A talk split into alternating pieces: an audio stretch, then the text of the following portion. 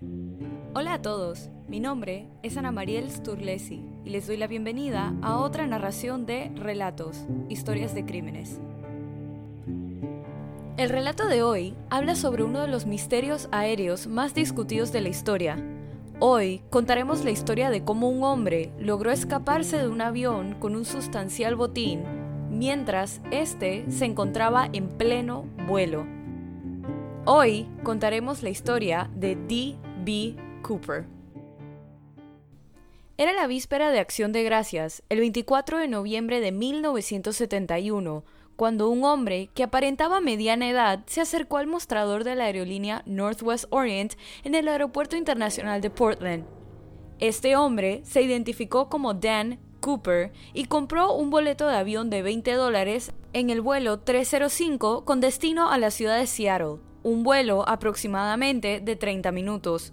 Una vez dentro del avión, un Boeing 727, Dan Cooper, que llevaba un maletín de mano, se sentó en el asiento 18C, ubicado en la parte posterior de la aeronave, y en proximidad inmediata al área de trabajo del personal de asistencia del avión. El hombre, que iba vestido con un conjunto de saco y pantalón negro, con una camisa blanca y completado con una corbata negra, pidió una bebida de bourbon con soda y fumaba un cigarrillo como era permitido en ese entonces, mientras esperaba que el avión partiera. A las 12.50 pm, el avión partió hacia su destino en horario con un tercio del avión lleno. Poco después del despegue, Dan Cooper le entregó una nota a la azafata Florence Schaffner. Florence, pensando que la nota contenía el número telefónico de un hombre solitario que intentaba conquistarla, guardó la nota en su bolso sin mirarla.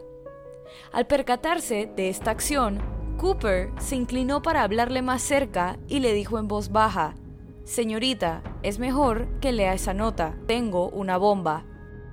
El texto exacto de la nota es desconocido, ya que Cooper la pidió de regreso más tarde, pero la misma había sido escrita toda en mayúscula con un bolígrafo. Una vez Schaffner había leído la nota, Cooper la invitó a sentarse junto a él, y con mucha discreción, Florence le pidió ver la bomba, a lo que el hombre le procedió a abrir el maletín que llevaba. En él, dice la azafata, había ocho cilindros rojos de dinamita conectados a cables recubiertos con aislamiento rojo y una batería. Una vez Cooper determinó que la azafata entendía la gravedad del asunto, procedió a decirle sus otras exigencias. 200 mil dólares en y cito, moneda americana negociable, que equivale aproximadamente a 1.3 millones de dólares en la actualidad. También solicitaba cuatro paracaídas, dos primarios y dos de reserva, y un camión de combustible en Seattle para reabastecer el avión a su llegada. Schaffner transmitió las instrucciones de Cooper a los pilotos en la cabina. Cuando regresó, Cooper llevaba gafas de sol oscuras. El piloto, William A. Scott, se puso en contacto con el control de tráfico aéreo del aeropuerto de Seattle-Tacoma, que a su vez informó a las autoridades locales y federales. Los otros 35 pasajeros recibieron información falsa de que su llegada a Seattle se retrasaría debido a una dificultad mecánica menor. El presidente de Northwest Orient Donald Nyrob autorizó el pago del rescate y ordenó a todos los empleados que cooperaran plenamente con las demandas del secuestrador. La aeronave voló en círculos sobre el estrecho de Puget, ubicado en el Océano Pacífico en el estado de Washington, durante aproximadamente dos horas para permitir que la policía de Seattle y el FBI tuvieran tiempo suficiente para armar los paracaídas de Cooper, alistasen el dinero y para movilizar al personal de emergencia. La asistente de vuelo, Tina Mucklow, quien fue la intermediaria entre Cooper y el resto de la tripulación por lo que quedó del vuelo por medio del intercom, recordó que Cooper parecía estar familiarizado con el terreno local. En un momento comentó, parece Tacoma allá abajo, mientras el avión volaba por encima de Tacoma. También mencionó correctamente que la base de la Fuerza Aérea McCord estaba a solo 20 minutos en automóvil del aeropuerto de Seattle, Tacoma. Schaffner lo describió como tranquilo, educado y bien hablado, nada consistente con los estereotipos de criminales enfurecidos que secuestraron aviones popularmente asociados con la piratería aérea en ese momento, especialmente con los cientos de vuelos que habían sido secuestrados entre Estados Unidos y Cuba, que estuvo en su apogeo entre 1968 y 1972. Mucklow dijo, no estaba nervioso, parecía bastante agradable, nunca fue cruel o desagradable, estaba pensativo y tranquilo todo el tiempo. Mientras la tripulación y autoridades trabajaban para reunir lo solicitado, Cooper pidió un segundo bourbon con soda, pagó la cuenta de su bebida e intentó darle a Mucklow el cambio y se ofreció a solicitar comidas para la tripulación de vuelo durante la escala en Seattle. Los agentes del FBI reunieron el dinero del rescate de varios bancos del área de Seattle, 10.000 billetes de 20 dólares sin marcar, la mayoría con números de serie que comenzaban con la letra L, lo que indicaba la emisión por parte del Banco de la Reserva Federal de San Francisco, y se le hicieron fotografías de microfilm en un intento de obtener una reproducción exacta de los billetes. Cooper rechazó los paracaídas militares ofrecidos por el personal de la base de la Fuerza Aérea McCord y, en cambio, exigió paracaídas civiles con cables de apertura manuales. La policía de Seattle los obtuvo en una escuela de paracaidismo local. A las 5 y 24 pm, Cooper fue informado de que se habían cumplido sus demandas y a las 5 y 39 el avión aterrizó en el aeropuerto de Seattle-Tacoma. Pasó más de una hora después de la puesta del sol y Cooper ordenó al piloto Scott que llevara al avión a una sección aislada y brillantemente iluminada de la plataforma y ordenó que se cerraran todas las persianas de la cabina para disuadir a los francotiradores de la policía. El gerente de operaciones de Northwest Orient en Seattle, Al Lee, se acercó a la aeronave con ropa de calle para evitar la posibilidad de que Cooper pudiera confundir su uniforme de aerolínea con el de un oficial de policía. Entregó la bolsa llena de efectivo y los paracaídas al asistente de vuelo McClough por las escaleras de popa. Una vez que se completó la entrega, Cooper ordenó a todos los pasajeros, a la azafata Schaffner y al asistente de vuelo de avanzada edad Alice Hancock que abandonaran el avión. Los pasajeros descendieron aún sin una idea de lo que estaba ocurriendo. Durante el reabastecimiento de combustible, Cooper describió su plan de vuelo a la tripulación de la cabina, un rumbo sureste hacia la Ciudad de México a la velocidad mínima posible, sin detener el avión, aproximadamente 100 nudos y una altitud máxima de 3.000 metros. Además, especificó que el tren de aterrizaje permaneciese desplegado, los flaps de las alas se bajaran 15 grados y la cabina permaneciese sin presión y oscura. El copiloto William J. Ratzak informó a Cooper que el alcance de la aeronave estaba limitado a aproximadamente mil millas bajo la configuración de vuelo especificada, lo que significaba que sería necesario un segundo reabastecimiento de combustible antes de ingresar a México. Cooper y la tripulación, por medio de Mucklow, discutieron las opciones y acordaron que Reno, Nevada, sería la parada de reabastecimiento de combustible. Con la puerta de salida trasera del avión abierta y las escaleras extendidas, Cooper ordenó al piloto que despegara. La oficina central de Northwest se opuso, alegando que no era seguro despegar con la escalera de popa desplegada. Cooper respondió que de hecho era seguro, pero no discutió el punto. La bajaría una vez estuvieran en el aire, siempre y cuando Mucklow permaneciera a su lado y le enseñara a desplegarla. Un funcionario de la Administración Federal de Aviación solicitó una reunión cara a cara con Cooper a bordo de la aeronave, pero esta reunión fue denegada. El proceso de reabastecimiento de combustible se retrasó debido a un bloqueo de vapor en el mecanismo del bombeo del camión cisterna de combustible, lo que hizo que Cooper perdiera la calma un poco, incluso diciéndole al equipo, pongamos este espectáculo en marcha. Sin embargo, una vez se completó el reabastecimiento, el avión pudo despegar.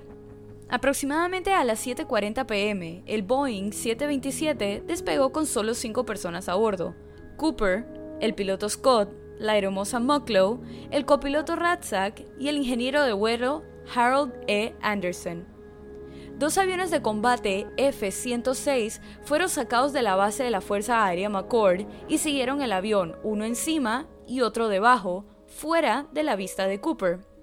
Un entrenador Lockheed T-33, desviado de una misión de la Guardia Nacional Aérea, no relacionada, también siguió al 727 antes de quedarse sin combustible y regresar cerca de la línea estatal de Oregon y California. En total, habían cinco aviones siguiendo el avión secuestrado. Después del despegue, Cooper le dijo a Mucklow que se uniera al resto de la tripulación en la cabina y que permaneciera allí con la puerta cerrada. También señaló que no quería que lo molestaran. Mientras ella obedecía, Mucklow observó una última vez a Cooper atarse algo alrededor de su cintura mientras estaba parado en el medio del pasillo, aparentemente preparándose para saltar.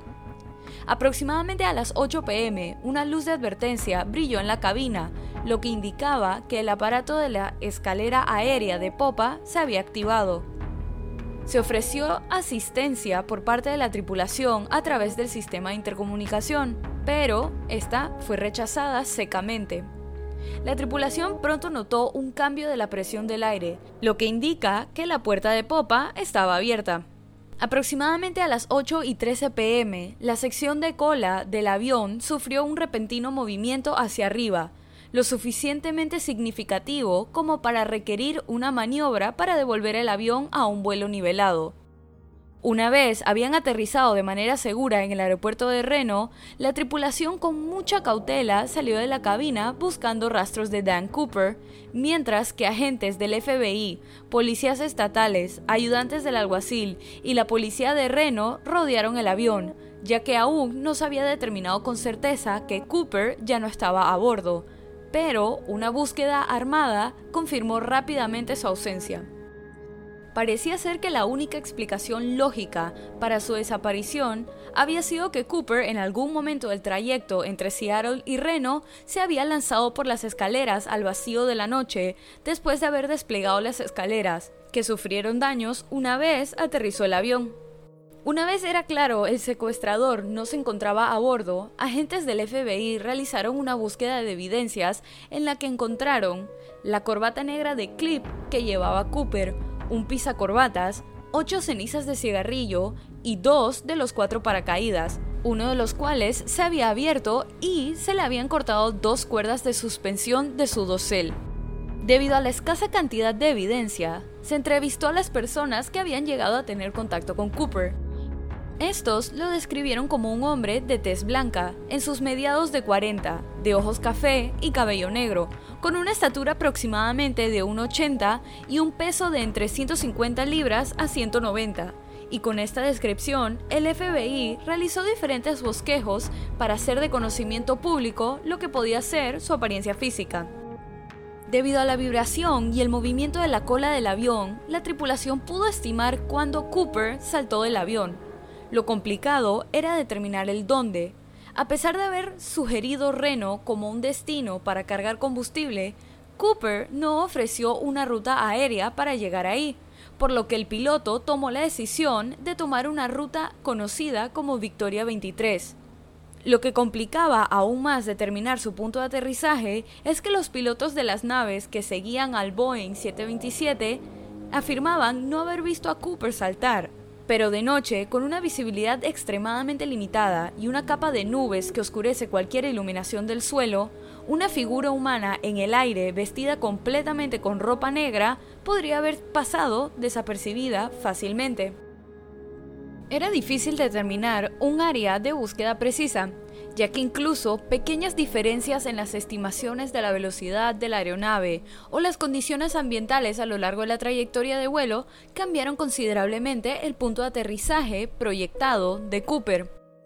Una variable importante fue la cantidad de tiempo que permaneció en caída libre antes de tirar de la cuerda, si es que logró abrir un paracaídas. En una recreación experimental, Scott pilotó la aeronave utilizada en el secuestro en la misma configuración de vuelo. Los agentes del FBI, empujando un trineo de 200 libras fuera de la escalera al aire libre, pudieron reproducir el movimiento hacia arriba de la sección de la cola descrito por la tripulación de vuelo a las 8 y 13 pm. La policía local y los agentes del FBI comenzaron inmediatamente a interrogar a posibles sospechosos. Un hombre de Oregon llamado D.B. Cooper, que tenía antecedentes policiales menores, fue una de las primeras personas de interés en el caso. Él fue contactado por la policía de Portland por la remota posibilidad de que el secuestrador hubiera usado su nombre real o él mismo alias en un crimen anterior. Rápidamente fue descartado como sospechoso, pero un reportero local llamado James Long, apresurándose a cumplir con una fecha límite, confundió el nombre del sospechoso eliminado con el seudónimo utilizado por el secuestrador. Otro reportero volvió a publicar el error, seguido de muchas otras fuentes de medios, haciéndose que el apodo D.B. Cooper o D.B. Cooper quedara alojado en la memoria colectiva del público, aunque no era el nombre dado por el secuestrador. Las deducciones iniciales colocaron la zona de aterrizaje de Cooper dentro de un área en el alcance más al sur del monte St. Helens, a unas pocas millas del suroeste de Ariel, Washington, cerca del lago Merwin, un lago artificial formado por una presa en el río Lewis.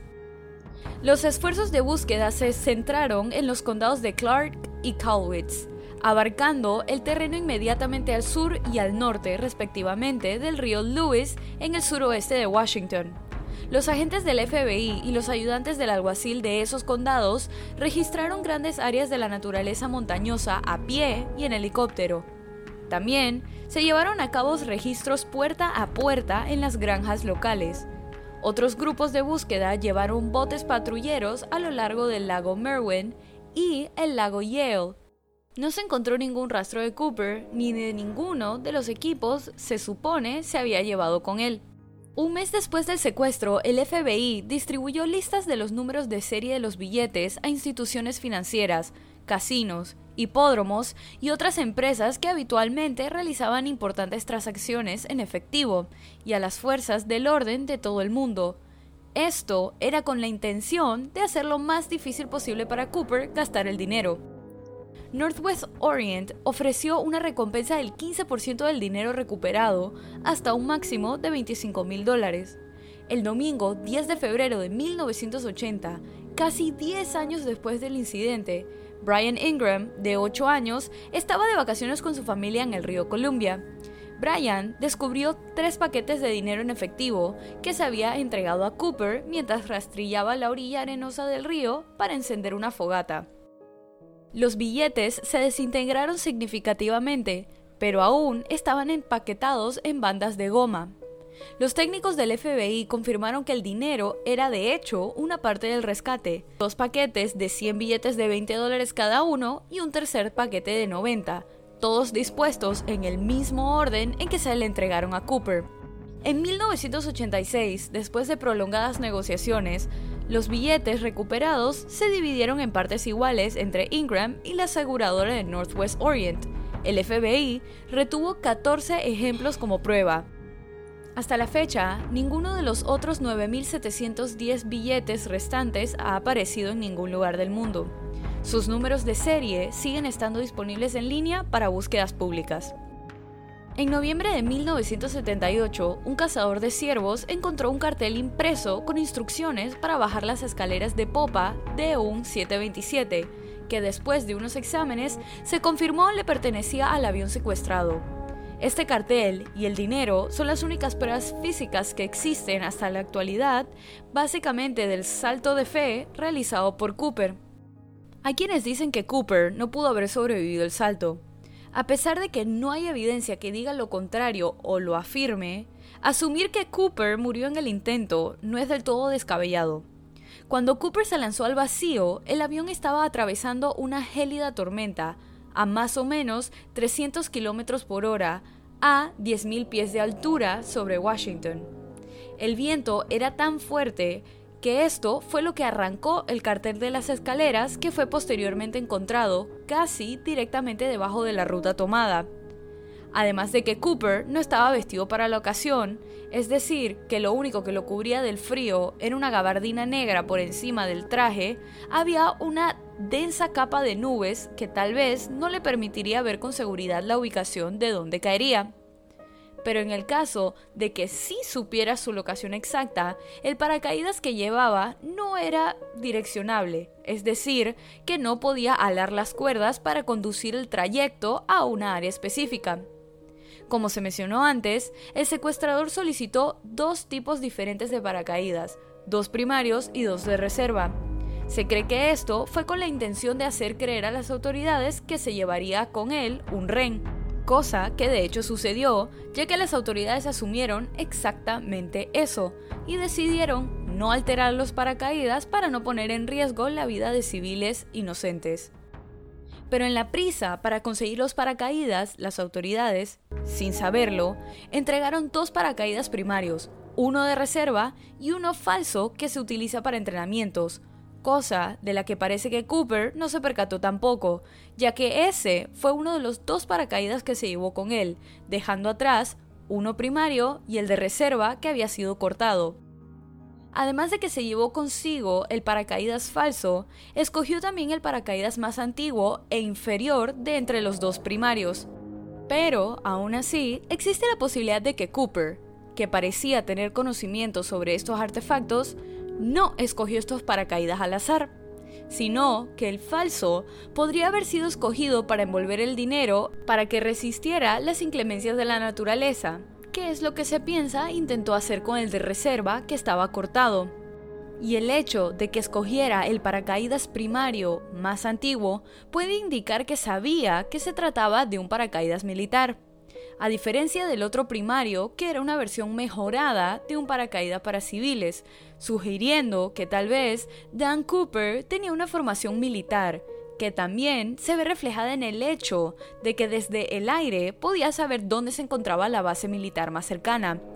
También se le han acreditado posibles conexiones con la CIA, ya que la nave que decidió secuestrar, un Boeing 727, había sido utilizado por la agencia para soltar desde el cielo agentes y provisiones durante la guerra de Vietnam, una actividad que se llevaba a cabo con esta aeronave específicamente debido a su distintiva escalera trasera. Aún así, secuestrar un vuelo en Northwest Orient fue totalmente al azar, ya que Tina Mucklow, la aeromoza que había permanecido a su lado durante las negociaciones, le preguntó que por qué había escogido el vuelo 305, a lo que él respondió que no tenía un resentimiento contra la aerolínea, sino que solo tenía un resentimiento y que ese vuelo sencillamente había estado en el lugar correcto a la hora correcta. Muchos agentes del FBI opinan que Cooper probablemente no sobrevivió a su salto de alto riesgo, pero sus restos nunca han sido recuperados. El FBI mantuvo una investigación activa durante 45 años después del secuestro. No se han llegado a conclusiones definitivas sobre la verdadera identidad o paradero de Cooper. A lo largo de los años, investigadores, periodistas y aficionados entusiastas han propuesto numerosas teorías. El 8 de julio de 2016, el FBI anunció que suspendería la investigación activa del caso Cooper, citando la necesidad de enfocar sus recursos de investigación y mano de obra en temas de mayor y más urgente prioridad. Las oficinas de campos locales continúan aceptando cualquier evidencia física legítima relacionada específicamente con los paracaídas o el dinero del rescate que pueda surgir en el futuro. El caso, de 60 volúmenes, se conserva con fines históricos en la sede del FBI en Washington, D.C. En el sitio web del FBI actualmente hay un paquete lleno de pruebas recopiladas a lo largo de los años. Toda la evidencia está abierta al público para leer. Y así culmina este episodio de Relatos, Historias de Crímenes. Recuerden pasar por la cuenta de Instagram y dejar su opinión de este caso. La cuenta es Relatos en Podcast y la pueden encontrar en la descripción de este episodio. Relatos está disponible en Buzzsprout, Apple Podcast, Spotify, Castro, Overcast, Castbox y Pocket Cast. Si te gustó este relato, suscríbete o síguenos en la plataforma de tu preferencia que utilices para escuchar los episodios. Y no dudes en dejarnos una calificación y comentarios. Mi nombre es Ana María Sturlesi y muchas gracias por acompañarnos en esta narración nuevamente. Y bienvenido si es tu primera. Nos vemos la otra semana con otro caso en Relatos, Historias de Crímenes. Bye.